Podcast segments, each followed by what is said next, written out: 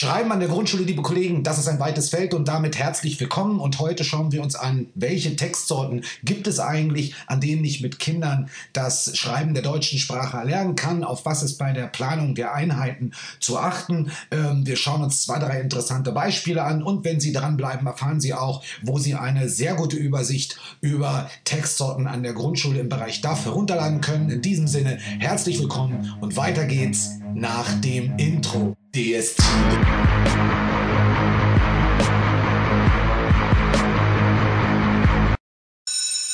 Ja, ist es schon wieder soweit. Schön. Na dann, ähm, ich denke, äh, in irgendeiner Form zu kategorisieren und am Anfang ähm, etwas zu äh, katalogisieren, das macht auf jeden Fall Sinn.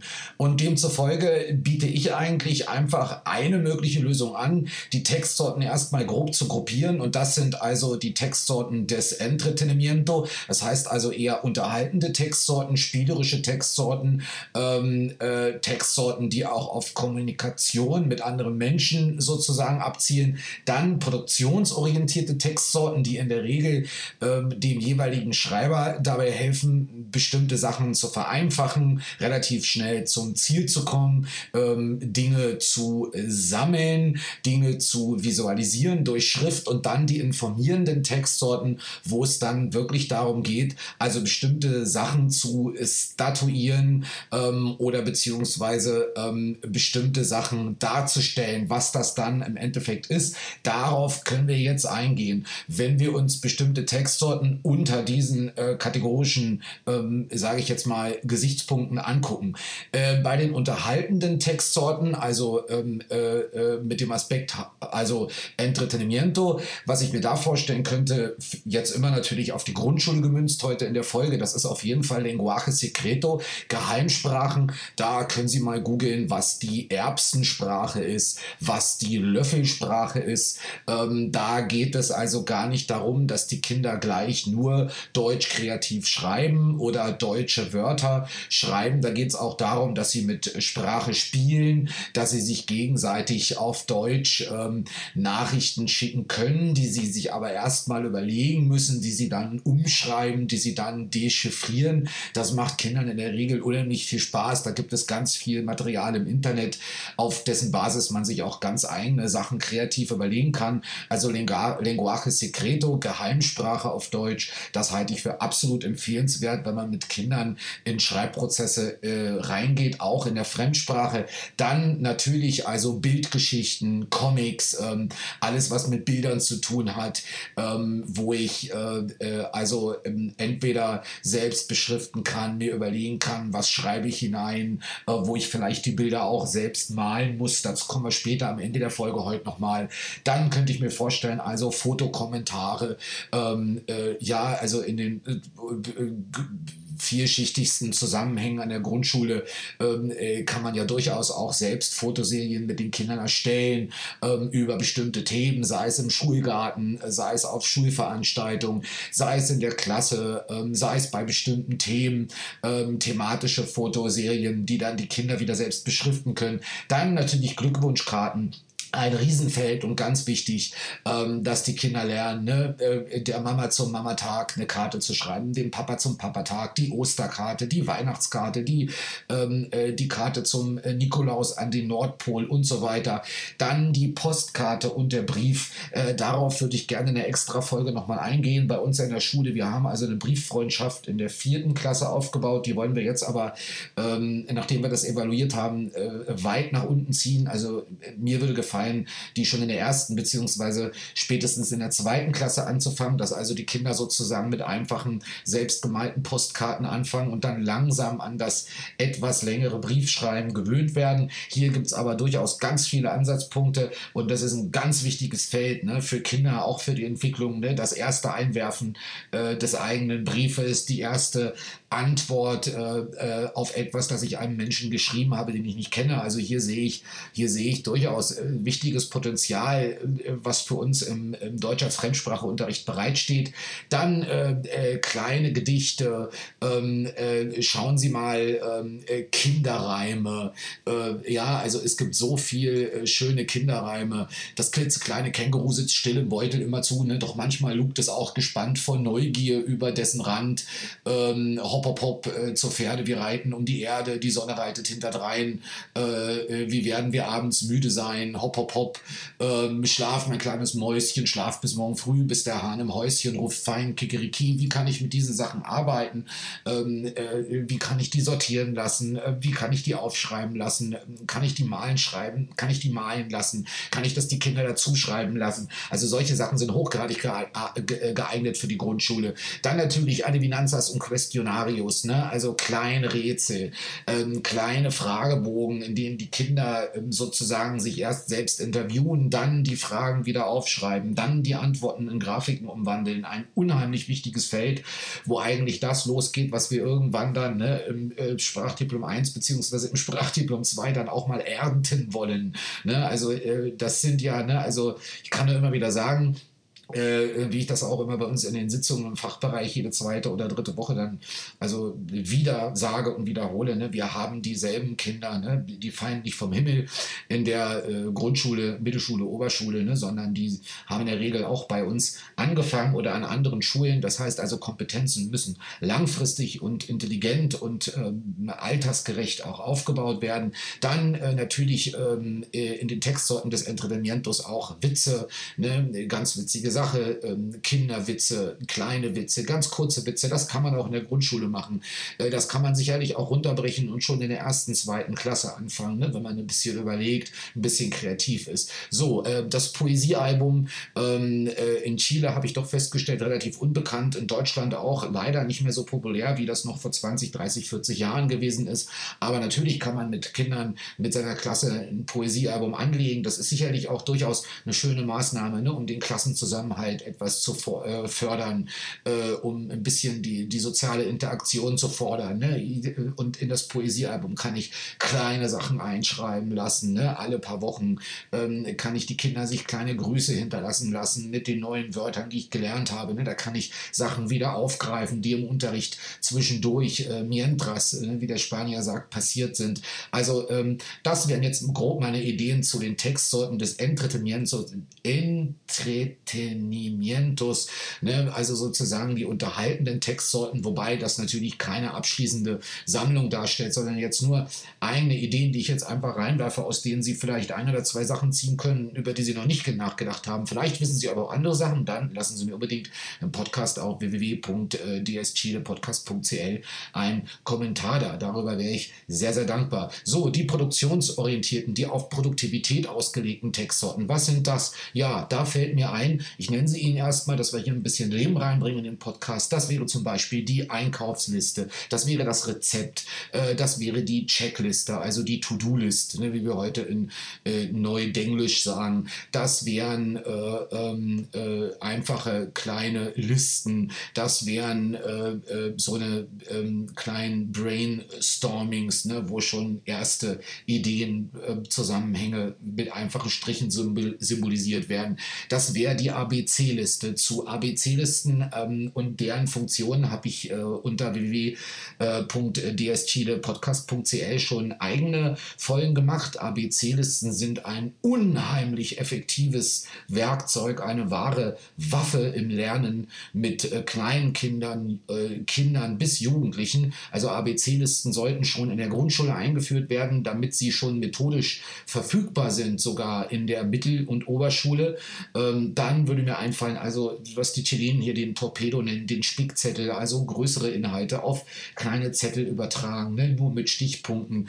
Dann könnte es auch so ein kleines ähm, Informationsblatt sein, ja, also sozusagen, ähm, wir gehen raus in den Schulgarten, wir gucken, was für Pflanzen gibt es da und wir sammeln wirklich, ne, weil wir uns ja immer wundern, wieso fällt es den Kindern so schwer, die wichtigsten Informationen aus Texten zu übertragen Ja, so geht es los. In der Grundschule fängt man an, damit zu üben. Was ist ein Stichpunkt? Ne? Wie, wie schreibe ich es auf? Also so eine einfache Ocha Informativa, durchaus ein Produktivitäts... Ähm, äh, eine produktivitätsorientierte Textsorte. Dann natürlich auch in den produktivitätsorientierten Textsorten die Tabelle. Ne, die Tabelle, die muss in der Grundschule, ne, die muss schon spätestens auch im DAF-Unterricht in der zweiten Klasse in einfacher Form eine Rolle spielen. Äh, äh, dann gehen wir rüber jetzt mal ganz kurz Sie merken schon, ich will die Folgen kurz und präzise halten zu den informierenden Textsorten.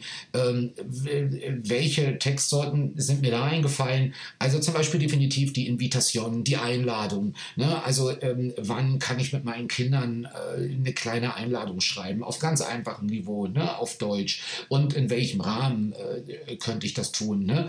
Äh, dann äh, Instruktiones, also sozusagen äh, äh, eine einfache Anleitungen. Ja, das ist auf jeden Fall auch was, was man in der Grundschule äh, methodisch langsam aufbauen kann.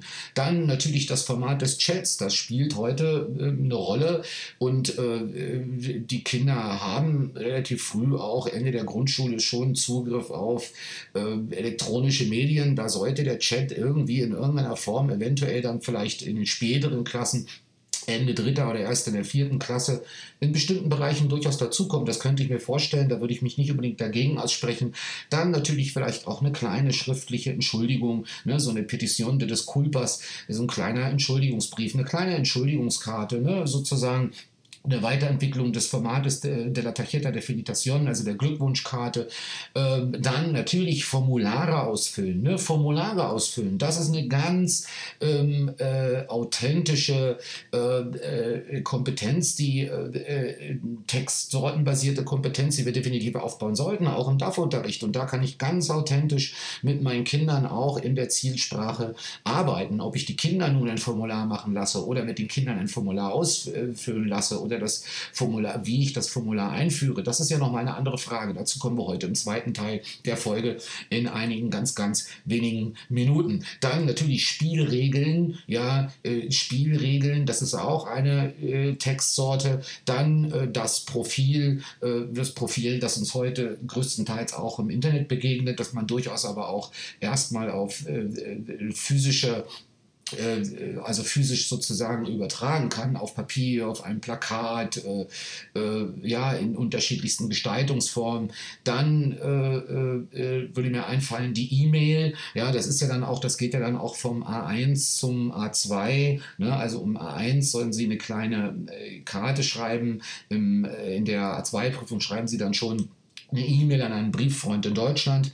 Und äh, das geht ja dann weiter zum Blog-Eintrag oder zum äh, Internetforeneintrag, zum, zum Blogartikel im, in der Sprachdiplom 1, B1-Prüfung hin zum argumentativen Text also praktisch zur ähm, argumentativen Erörterung im Sprachdiplom 2. Aber hier ist im Prinzip eine Schnittstelle, die E-Mail, ne, die durchaus auch hin zur vierten Klasse dann eingeführt und irgendwie methodisch erarbeitet werden sollte im DAF-Unterricht und dann natürlich auch ganz wichtig, also sozusagen ähm, äh, ähm, informative Texte zusammenfassen, ne? also sozusagen ein kleines Mini-Resum von einem ähm, äh, inform äh, informativen Text. Ne? Das sind also diese typischen äh, kleinen Texte, wo man halt wirklich gucken muss, vielleicht ähm, ein Text zum zum Igel oder äh, ein Text über den Winter oder einen kleinen Text über die Jahreszeiten in Chile im Vergleich zu den Jahreszeiten in Deutschland.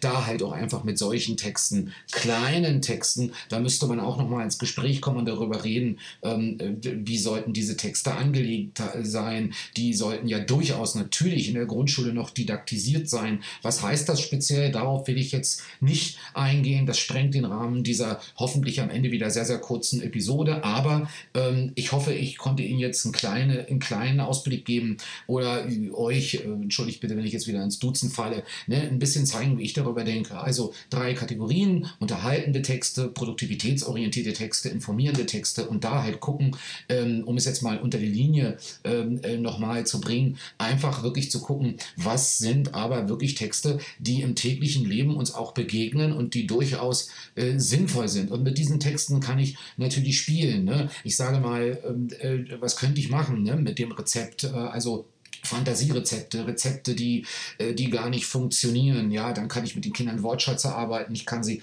ihre eigenen äh, Rezepte machen lassen. Ich äh, kann sie währenddessen prüfen lassen, ob diese Rezepte am Ende aber überhaupt auch schmecken können. Ja, äh, äh, die besten Rezepte, äh, die dann am sinnvollsten zusammengestellt werden im Klassenzimmer, ne, die könnte ich dann mit den Kindern in der Schulküche auch einfach mal kochen bzw. backen. Ne? Also da gibt es so viele, da gäbe es so viele Möglichkeiten Möglichkeiten, ne, ein bisschen in die äh, Kreativität zu kommen. Und äh, ich denke, das alles geht natürlich weit darüber hinaus, äh, jetzt äh, ein deutsches Wort äh, ähm, äh, an die Tafel zu schreiben oder einen deutschen Satz und die Kinder das ins Heft abmalen zu lassen.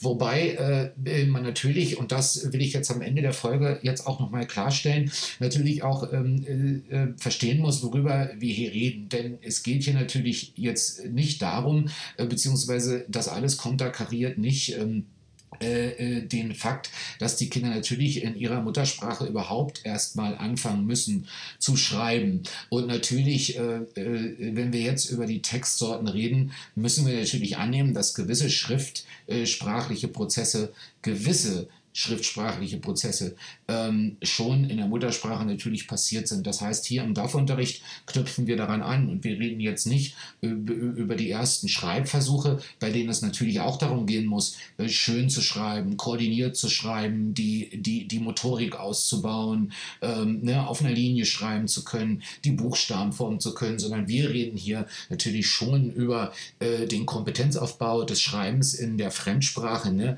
anhand von äh, prototypischen, äh, äh, auch kindsgerechten ähm, äh, Textsorten, die uns im täglichen Leben auch in dieser Kindeszeit schon passieren. Ja, aber ich hoffe, ich äh, konnte Ihnen hier eine kleine Idee geben. Zum Abschluss noch, ja, äh, wie lernen wir schreiben im DAF-Unterricht oder was sind vielleicht Ideen, auf die wir auch achten sollten? Also ich denke, Definitiv wichtig sind drei Sachen. Wir sollten gucken, ähm, ganz pragmatisch gucken, äh, äh, äh, wann lernen die Kinder und was lernen die Kinder im Bereich des schriftsprachlichen Kompetenzaufbaus eigentlich in ihrer Muttersprache. Weil wir können nicht wild versuchen, irgendetwas, also irgendwie ein Haus ähm, äh, ja, in den Sand zu setzen, wenn es sowieso von, äh, von der nächsten äh, Flut hinweg gewaschen werden wird. Das das funktioniert nicht. Wir müssen also gucken ne, an unseren Schulen, wann machen die Kinder was in ihrer Muttersprache im Bereich Schreiben und dann müssen wir wirklich intelligent gucken, was bauen wir darauf auf. Das klingt so logisch, ist aber meiner Erfahrung etwas, was viel zu wenig gemacht wird. Viel zu wenig gemacht wird und äh, äh, wenn es zu wenig gemacht wird oder nicht intelligent gemacht wird, dann leidet automatisch natürlich auch die Qualität unseres DAF-Unterrichts und der schriftsprachliche Kompetenzaufbau darunter. Das ist ganz klar. Der zweite Tipp oder die zweite Idee, Idee, die ich eigentlich immer so ein bisschen im Hinterkopf habe, ist die, dass wir wirklich ähm, ähm, auch gucken müssen, welche Textsorten begegnen den Kindern ähm, ne, zu Hause, in ihrem täglichen Leben, in der heutigen Zeit. Ähm, und äh, das kann man aber vielleicht auch ein bisschen äh, versuchen nicht zu umschiffen, sondern aufzugreifen, würde ich sagen, ne, indem, man, indem man die Kinder halt auch mal Sachen aus zu Hause mitbringen lässt. Ne?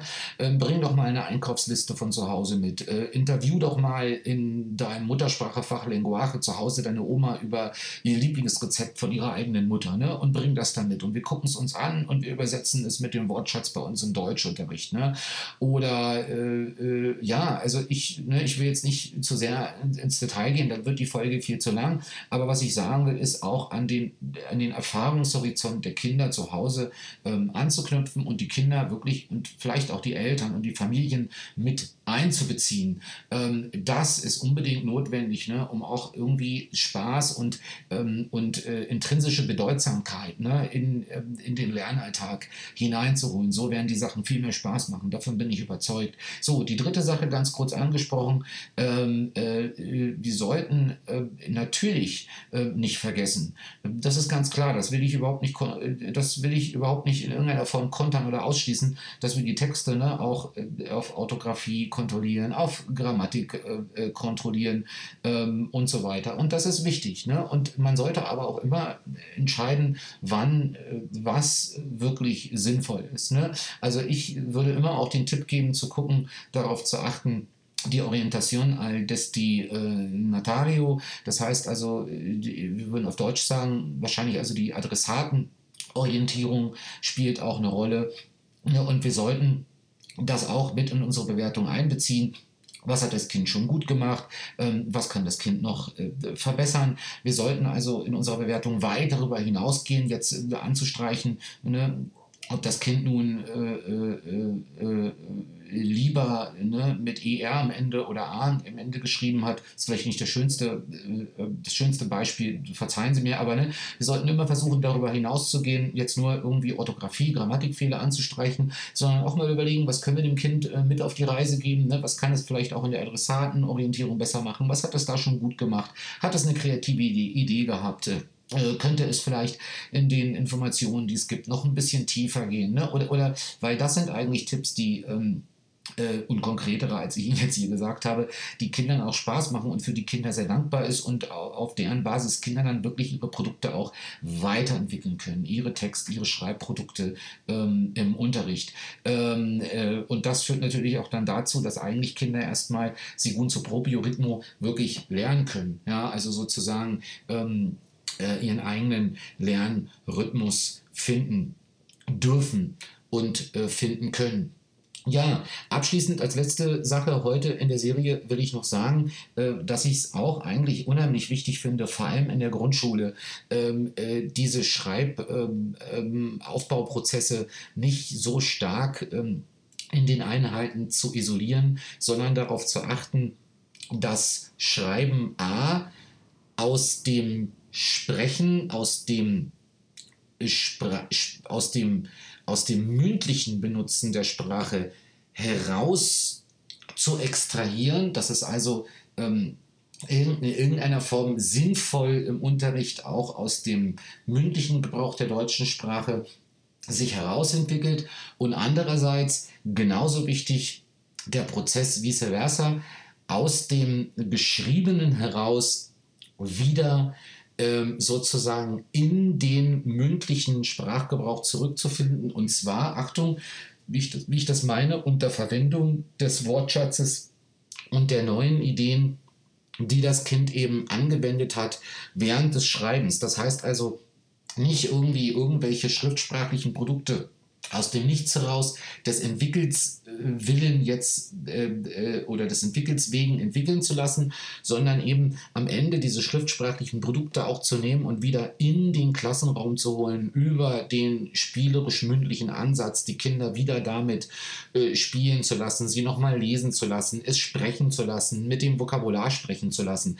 Das äh, führt aber jetzt äh, exemplarisch hier anzubringen, weit über die Zeit, die ich für die Folge eingeplant habe, ähm, in ihrem Interesse hinaus. Ähm, ich würde dazu aber gern dann noch ähm, sozusagen die äh, äh vierte äh, nee, die fünfte Folge ist es ja da schon machen wollen, äh, die denn also heißen wird, äh, mehr Schreiben an Schulen Teil 5, äh, Schriftlichkeit und Mündlichkeit oder vielleicht fällt mir da noch ein besserer Titel ein, dann äh, nehmen Sie mich jetzt nicht unbedingt beim Wort. So, in diesem Sinne ähm, möchte ich mich ganz herzlich bei Ihnen bedanken. Das soll es für heute gewesen sein. Das war also die ähm, vierte Folge im Rahmen von Mehr Schreiben ähm, an deutschen Schulen, ähm, äh, der vorausgegangen sind schon drei andere, andere Folgen. Wenn Sie das Thema interessiert, dann freue ich mich also, wenn Sie ähm, äh, mich besuchen kommen oder uns besuchen kommen auf www.dschidepodcast.cl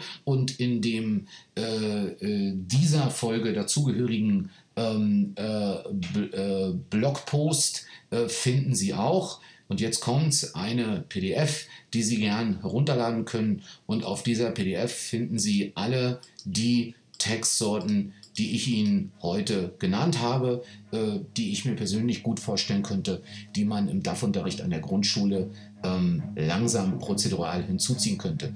In diesem Sinne, ähm, ich freue mich, dass Sie heute dabei waren und wünsche Ihnen ein frohes Osterfest mit Ihrer Familie, viel Schokolade, einen fleißigen Osterhasen und ich hoffe, Sie sind auch beim nächsten Mal wieder mit dabei. Alles Gute. DST.